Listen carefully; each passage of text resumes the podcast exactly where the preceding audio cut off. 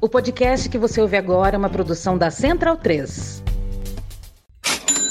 O sorteio para apoiadores e apoiadoras do lado B é um oferecimento da Camisa Crítica. Ouvinte também tem 10% de desconto no cupom Lado B no site www.camisacritica.com. Camisa Crítica criada para uma esquerda que não tem medo de dizer seu nome.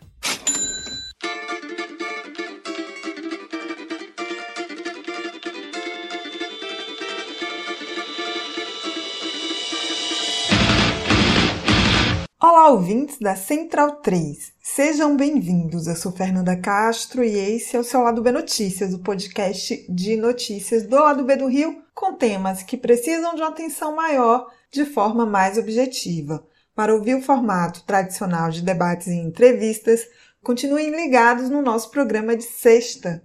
E no programa dessa semana, uma conversa sobre o Festival Mulheres do Mundo, com Eliana Souza Silva, uma das curadoras do festival aqui no Brasil e diretora das redes da Maré. O festival acontece no Rio de Janeiro, nos dias 27, 28 e 29 de outubro, na Praça Mauá, totalmente gratuito.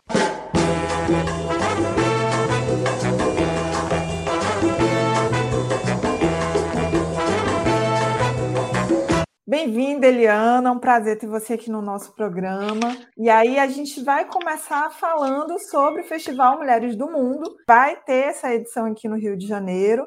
Eu queria então, para esse começo, você falasse um pouco aí como surgiu o festival e qual o propósito do festival. Bom, para mim é um prazer também estar aqui com vocês e falar de um projeto, né, de uma iniciativa que é muito importante para a Rede da Maré. O Festival Mulheres do Mundo é um festival que surgiu, na verdade, em 2011.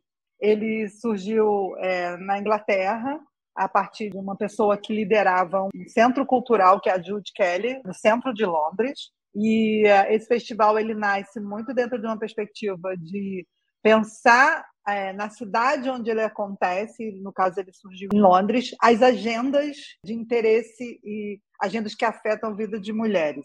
Então, ele nasceu dentro dessa perspectiva de olhar para o local, mas numa visão e uma perspectiva global. Então, ele é todo pensado, toda a curadoria do festival, toda a programação para lidar com os problemas e as agendas das mulheres na cidade mas é, trazendo uma perspectiva e um olhar global. Então, ele trabalha essa ideia, que é uma ideia que eu entendo inovadora e original, no sentido de construir um encontro para celebrar as lutas que as mulheres empreendem na sua cidade. E ele nasce também com uma perspectiva de encontro. Né? Então, tem muito essa ideia de que o Festival Mulheres do Mundo, uau, ele não é um evento apenas, ele é um encontro onde as mulheres vão falar sobre suas questões, vão trocar experiências, vão é, pensar em futuros projetos. Ele trabalha com quatro dimensões: a dimensão do empreendedorismo, a dimensão dos diálogos entre as mulheres, a dimensão artística e cultural a dimensão do ativismo das mulheres. Então, todo o festival que acontece em três dias, ele acontece dentro dessa perspectiva. Ele já está em 23 países, países da América Latina. O Brasil é o único país que tem um festival, né? que, a, que a Rede da Maré recebeu essa incumbência de fazer a curadoria e fazer essa acontecer. A gente está na segunda edição. A nossa intenção, nossa programação é fazer a cada dois anos mas com a pandemia, 2018, 2020, pandemia, a gente deu uma parada e está voltando agora em 2023.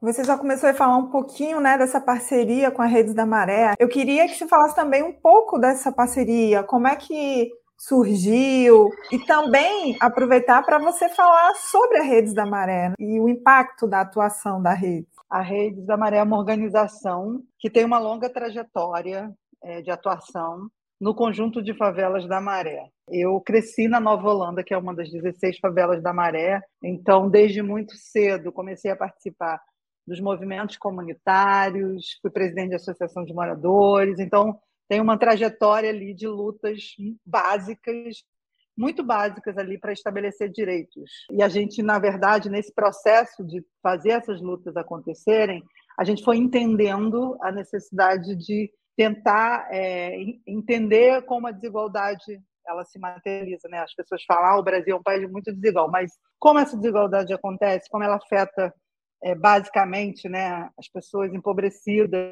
as áreas de favelas e periferias. Então, a rede da Maré surge desses movimentos comunitários e sociais lá da década de 80 na região, e a gente se constitui como uma organização que vai justamente tentar pensar projetos numa dimensão estruturante.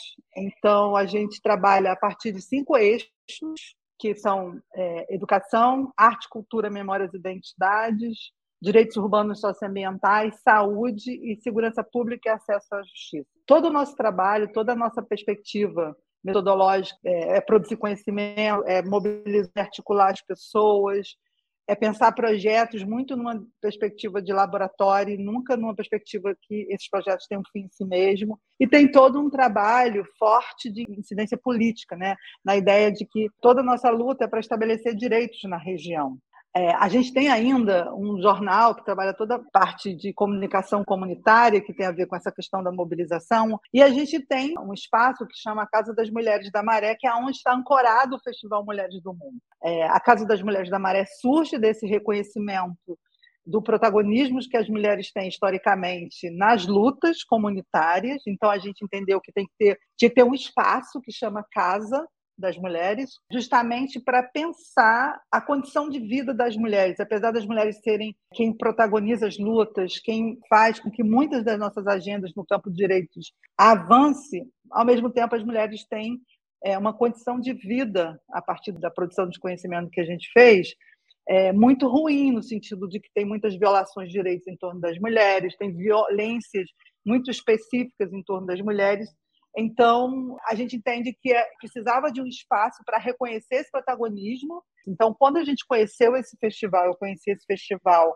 em Londres, quando eu estava fazendo é, pós-doutorado, tive a oportunidade de conhecer a Judith Kelly, ela teve a oportunidade de vir ao Rio de Janeiro, conhecer a Rede da Maré, conhecer a Casa das Mulheres, e ela entendeu que tinha muito a ver com a própria metodologia, do modo como ela quer espalhar esse festival pelo mundo. Então, normalmente o festival ele é ancorado em algum projeto que já existe de mulheres. Então, você tem isso no Paquistão, você tem isso é, na Índia, você tem isso no Nepal. São mulheres que já fazem projetos lá voltados para a vida de mulheres, para melhorar a vida das mulheres, como era o caso do que a gente fazia na Reis da Maré. E ela fala, nos convida a fazer essa parceria para trazer o festival e potencializar aquilo que a gente já faz na Casa das Mulheres, já faz no conjunto de favelas da Maré, a partir do trabalho que a Rede da Maré faz. Em caso do, do festival, ancorado na, na Rede da Maré, o público vai poder perceber que tem toda uma questão de mulheres de periferia. O festival ele é um encontro para estabelecer e trazer agendas que muitas vezes as próprias mulheres de periferia que são as que estão ali na luta, que são as que estão muitas vezes transformando. A gente tem um dado, por exemplo, de 39% das famílias do conjunto de favela da Maré, a gente tem 47 mil domicílios, 39% elas são é, famílias onde você tem a figura da mulher como responsável pelo sustento familiar ali. Então, isso diz muito sobre as condições de vida das mulheres, isso diz muito sobre o que a gente precisa trabalhar do ponto de vista de igualdade entre gêneros. Então, a maneira como a gente constrói esse festival tem muito a ver com essa ideia de como é que a gente traz essas agendas que tem a ver com a vida de mulheres que, em torno dessa perspectiva da desigualdade, são as que são mais prejudicadas. Eliana, e aí eu vou parar aqui um pouquinho de falar no festival, mas eu, eu vou trazer um tema que acredito que dialogue que é essa questão da operação Maré que está acontecendo no Complexo da Maré desde a semana passada, que é feita pelo governo estadual e federal, né? A gente já começou a semana com notícias de mais operação, né? Hoje pela manhã. E aí eu queria que você falasse qual a avaliação que vocês fazem desse processo, porque é mais uma operação bélica, né? Como estratégia de segurança pública. E aí nós sabemos que gera muitos impactos na vida dos moradores. Então, a Rede da Maré tem um eixo que chama justamente direito à segurança pública acesso à justiça. Esse eixo ele foi construído dentro de uma perspectiva que a gente foi aprendendo como moradores, como pessoas de periferias, que o direito à segurança pública é um direito que não se estabeleceu ainda para pessoas é, de favelas e periferias. A segurança pública, desde a Constituição de 1988, é um direito humano mas ele não se estabeleceu. Quando a gente diz não se estabeleceu, é que ali as pessoas não são vistas dentro dessa perspectiva de sujeitos de direitos no campo da segurança pública. A gente tem uma população de 140 mil pessoas, e se a gente olhar, é, 140 mil pessoas é maior que 96% dos municípios brasileiros. A Maré é uma cidade, se fosse uma cidade, ela seria uma cidade médio porte brasileira. No entanto, aquela população não é vista dentro dessa perspectiva de sujeito de direito e que ali precisa estabelecer o direito à segurança pública, como as pessoas de alguma maneira já introjetaram que educação, que saúde, né, que os direitos, acesso à arte, à cultura, são direitos que pessoas ricas, classe média, entenderam e elas nascem tendo esses direitos, mas as pessoas que são pobres, elas não elas passam a vida inteira. A gente cresce sem, a vida inteira sem um teatro. A gente cresce a vida inteira sem ter uma atividade artística para participar, né? Então, assim, como uma pessoa que nasceu ah, na periferia e viveu a vida inteira na periferia, cresceu, né, se fez como ser sujeito na periferia, eu sei o que é não ter determinados direitos. Então, assim, quando a gente está falando do direito à segurança pública, aí esse, então, está muito mais distante ainda porque a experiência de um morador de favela é uma, é uma experiência em que o Estado, o tempo inteiro, viola esse direito. Então, é difícil reconhecer esse direito como morador de favela, que a gente precisa desse direito, porque é, a vida inteira a relação com a polícia sempre foi uma, uma relação violadora. Tudo isso para dizer que a gente tem um eixo de trabalho chamado Direito à Segurança Pública e Acesso à Justiça, porque a gente entende que esse direito não está estabelecido, a gente vai fazer um trabalho de produção de conhecimento, de articulação e mobilização da população. Nosso foco é a população, são os moradores. Os moradores precisam entender que isso é um serviço público, que ele precisa demandar esse serviço e que ele não pode sofrer violação de direito e isso fazer com que muitas vezes ele não tenha aonde recorrer, aonde ele buscar justiça para isso. Ele precisa ser sujeito dessa busca desse direito também. E como fazer isso acontecer, né? Porque a gente tem uma conformação ali, que você tem grupos armados que se instalaram ali, e você tem uma relação da polícia violadora. Então, as operações policiais, na nossa perspectiva, elas não podem ser a única forma de contato da polícia, do Estado, do aparato da polícia, com essa população. Tem que existir um trabalho reconhecendo que esse direito não está estabelecido.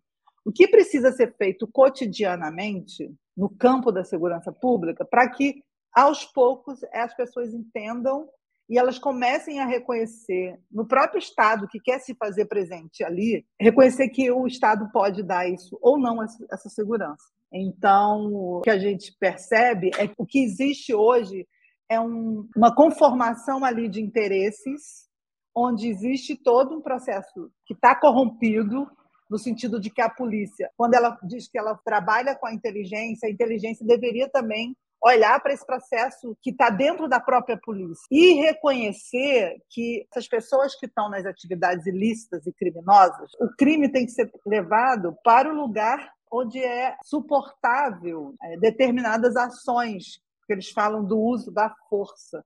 A força precisa ser usada com inteligência do jeito que ela é usada, sem nenhuma importância em relação a quem vai ser atingido ou não. E também quando há essa ideia de que você pode matar a pessoa que está na atividade ilícita, é como se a gente pudesse é, matar as pessoas simplesmente. Então, é todo o trabalho que a gente faz e a gente acha que essas, essas operações elas não são eficientes porque elas não trazem o retorno é, real que poderia trazer para uma perspectiva estruturante o dano que tem em relação a essas operações é muito grave. Nós estamos hoje há uma semana sem aula, 18 mil crianças e adolescentes que não podem ir à aula por conta de operações policiais. E qual é o resultado efetivo no sentido de que, ah, a partir de agora, a partir dessa semana, a gente vai ter estabelecido o direito à segurança pública, as pessoas vão ter o direito de ir e vir. Não há, na verdade, um direcionamento para resolver o problema junto aos grupos armados. Pelo contrário, a ideia é matar, a ideia é mostrar uma imagem de armas e drogas, fazer uma imagem e mostrar, olha, isso foi eficiente. E na verdade, assim, as armas elas são levadas. As armas não são, não nascem ali, elas não são feitas ali, elas são produzidas ali. Então, assim, esse percurso da arma que até ela chegar, o que está sendo feito, né, das armas não chegarem ali no conjunto de favelas da Maré. Então a gente entende que precisa de um trabalho sério. A gente entende que essa questão da segurança pública é muito séria porque são os moradores que não têm o seu direito à segurança pública garantido. Por isso que a gente acha que tem que ser feito e por isso que a gente tem um, um eixo de trabalho. Essa ideia de que a sociedade civil é conivente com o que é errado é uma ideia criminalizante da sociedade civil, assim como criminalizam os moradores. Só que não é aceitável, não é justificável que essa violência ela parta do Estado. Quando o Estado se compara aos grupos armados e às redes ilícitas, e ele faz coisas às vezes até pior do que esses grupos fazem, fica difícil para a população entender em quem confiar. Então, se é para fazer sério, faz sério. E não, não pode ser com medidas e nem imagens é, de efeito para dizer que está fazendo alguma coisa. Então, assim, é muito grave o que está acontecendo no Rio de Janeiro. O que é mais grave ainda é a falta de postura e de eh, seriedade com que o Estado leva esse problema. Então, a nossa luta é para estabelecer uma relação de respeito e garantia da vida. Tem que parar de usar a questão das drogas, justificar que está se indo às favelas para, já que a droga não foi legalizada, né, ela não é aceitável ainda, parar de justificar que a polícia vai nas favelas atrás desse processo, que ali a venda é no varejo, não é no atacado, vai atacar quem a droga onde ela chega, entende? E vamos garantir o direito de todas as pessoas de se defenderem. Tem que parar de matar as pessoas, simplesmente. E é importante ter entidades e organizações como a Redes da Maré que está não só mostrando, mas atuando, né? Porque atua no território e para além dele também, vocês dialogam com outras entidades, fazem um festival dessa magnitude, mesmo com o Estado, né? Imagino que vocês também apresentem propostas é, para o Estado. Na realidade, talvez a Redes da Maré seja a única organização que faz um trabalho de denúncia, porque muita gente faz denúncias, muitos movimentos sociais fazem denúncias, mas a gente tem um trabalho, por exemplo, hoje está acontecendo a operação policial, tem uma equipe acompanhando a polícia ali entende? E acompanhando as famílias, pessoas que são atingidas. Então, a gente tem um olhar de dentro muito para poder mostrar que o modo como a polícia atua, o Estado atua, não respeita o que, que é legal. O que a gente quer é a legalidade dessas ações, coisas que não existem principalmente é, dentro da favela. Então, a gente tem um projeto chamado De Olho na Maré, a gente está de olho no que está acontecendo. Não é uma coisa simples, porque a gente se coloca em risco, mas é preciso fazer esse trabalho, porque as pessoas ainda duvidam da capacidade do Estado de fazer tanta atrocidade. Eliana, para a gente acabar, eu vou voltar para o festival, mas agora para que você fale um pouco aí sobre a programação, né? O que é que o festival traz nesses três dias aí? Então, o festival dentro dessa perspectiva de que a gente faz ele muito pensando e trabalhando a partir da nossa experiência, essa segunda edição ela está partindo de oito temas. Futuros para quem? É uma pergunta. A gente está construindo um futuro hoje para quem, né? Amor e afetos, a gente não pode deixar de falar de amor e afeto quando a gente está falando de um festival para as mulheres, porque o que as mulheres todos os dias, né, nas suas lutas, plantam é amor, né? O que a gente quer desenvolver é um outro tipo de sociedade, um, to, um outro tipo de relações em todas as dimensões das relações que a gente pode pensar. Tem um tema que é muito importante, partindo de uma periferia como a gente é reconhecido, né? Mas é a questão da terra e a questão do alimento é fundamental trazer essa discussão para a questão urbana e trazer a experiência, né? essas outras experiências desse Brasil que não é urbano, como é que a gente lida com essa questão na, na cidade, né? A questão da terra, a questão do alimento. Então, é muito importante pensar em outro, um outro modo de vida, numa outra sociedade, passa por entender a questão da terra e as lutas que os movimentos sociais vêm empreendendo nesse lugar, que é um lugar também onde a gente se identifica muito pela violência e violação de direitos que acontece. A questão da saúde, a saúde é um direito muito importante. Inclusive, dentro do enfrentamento da pobreza extrema, a saúde é um dos direitos que vem sendo reconhecido como fundamentais para a saída da pobreza das pessoas. Então, assim, é muito importante entender a saúde, esse, como esse direito se estabelece. A gente tem o SUS, pandemia foi uma luta, é uma luta, é um dos sistemas mais, digamos assim, significativos do ponto de vista do enfrentamento da desigualdade, do acesso de pessoas pobres. Então, a gente precisa discutir essa questão da saúde na sua dimensão maior. Saberes e educação. Então, a gente tem toda uma produção que não vem da escola apenas, é, mas acessar a educação é uma coisa que quem vem da pobreza, quem vem da periferia e favela, educação é autonomia também. Então, assim, é muito importante a gente trabalhar temas que possam pensar nessa dimensão e como isso afeta as mulheres. A questão da violência e justiça está muito, muito justificada, assim, não tem como a gente, é, Rede da Maré, não trabalhar e aí pensar as violências e as violações das mais diferentes dimensões. A questão do poder e da política, então, como a gente vai ganhando força a partir do trabalho que a gente faz, da formação que a gente tem para as pessoas de periferias e favelas. A questão do poder e da política não pode estar fora disso, porque é ali que as decisões são tomadas, é ali que a gente pode, de alguma maneira, mudar algumas coisas dentro dessa perspectiva do Estado. A gente tem toda uma, uma ideia de que a gente precisa pensar que as mulheres, dentro dessas configurações, das mais diferentes configurações do que é ser mulher hoje, não existe um modelo de mulher, mas a gente acha que uma coisa que precisa incentivar, e o festival ele está muito dentro dessa pegada, é a questão de que a gente precisa atuar em coletividades, a gente precisa trabalhar temas focados numa dimensão territorial, né? ancorar essas lutas territorialmente para entender como a gente coletivamente reconhece a luta da terra, reconhece a luta urbana, por exemplo, e aí a gente vai trabalhar dentro disso a questão das subjetividades que estão colocadas. Então, o festival, ele, ele, a partir desses oito temas, existe toda uma programação que a gente está chamando de diálogos, diálogos em diferentes modalidades, desde o diálogo entre duas mulheres, que a gente chama de vidas em conexão, até territórios de partilhas, que é um, um grande debate, fórum de debates, compartilhamento de trajetórias, rodas de conversa. São sete formatos onde as mulheres vão poder estar trabalhando esses temas. Esses temas também vão aparecer na, na, dimensão artística e cultural, então a gente tem uma programação é, cultural, e uma das coisas que é a marca do festival é que todo dia, no final de cada dia, você tem uma grande artista que vai fechar aquele dia. Né? Então, por exemplo, a Cione é uma artista que está num dos dias da programação. É, a gente tem a outra dimensão que é do empreendedorismo, então a gente tem uma feira, chama Feira de Negócios dela, é onde as mulheres vão mostrar sua produção como empreendedora, vão fazer negócios ali e vão discutir, vão ter uma ideia.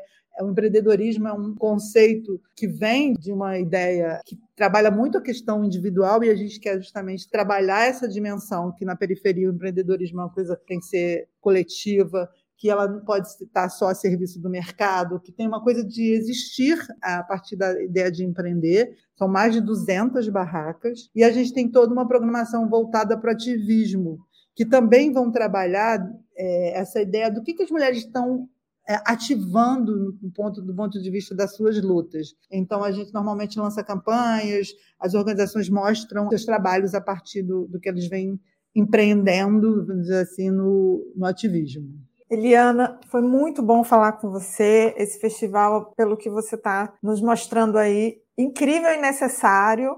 Que bom que ele está mais uma vez acontecendo para poder fortalecer todas essas redes aí, todos esses temas, fazendo essas trocas entre as mulheres e nos fortalecendo. Então, eu queria muito agradecer. Pode contar conosco. Eu que agradeço muito e convido todas e todos e todos para estarem presentes no nosso festival, que vai acontecer de 27 a 29 de outubro, na Praça Mauá lá. E que tal aprender inglês, espanhol, francês de maneira leve, dinâmica, com afeto e senso crítico? Conheça a WeCreate, o curso de idiomas parceiro do lado B. Acesse www.wecreateidiomas.com. Siga também nossos parceiros nas redes sociais. As trilhas desse programa foram o drama da Humana Manada, da banda El Efecto, Eu Tá Vendo no Copo, de Noriel Vilela, o rap do surfista, do grupo Geração, Salvador e Apache, da banda Ifá Afrobeat. Fique ligado no nosso programa de sexta e até semana que vem.